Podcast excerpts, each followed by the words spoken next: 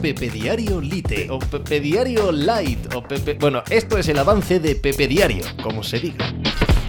Hola, ¿qué tal? Hoy estamos a viernes 16 de febrero del año 2024. Aunque lo parezca, no todos los años se mueve el mejor jugador del mundo del fútbol. Aunque hayamos pasado muchas temporadas en las que parecía que sí, que sí, que este año sí, la realidad es que Mbappé lleva jugando en el Paris Saint Germain un montón de tiempo. Así que que haya anunciado, que se haya filtrado ya de forma oficial que Mbappé no va a seguir en el Paris Saint Germain este verano, pues es una noticia que evidentemente remueve los cimientos de la gran estructura del fútbol europeo y de los grandes clubes europeos. Todo apunta a que tiene su contrato ya medio apalabrado, imposible firmado, con el Real Madrid. Pero esta saga ha visto tantísimos capítulos, hemos visto tantos cambios de dirección inesperados, sí, de verdad inesperados, no fue un cuento, no fue un invento años anteriores, por todas las partes lo que vivimos, que dar por hecho que Mbappé va a jugar en el Real Madrid el año que viene se antoja como un salto de fe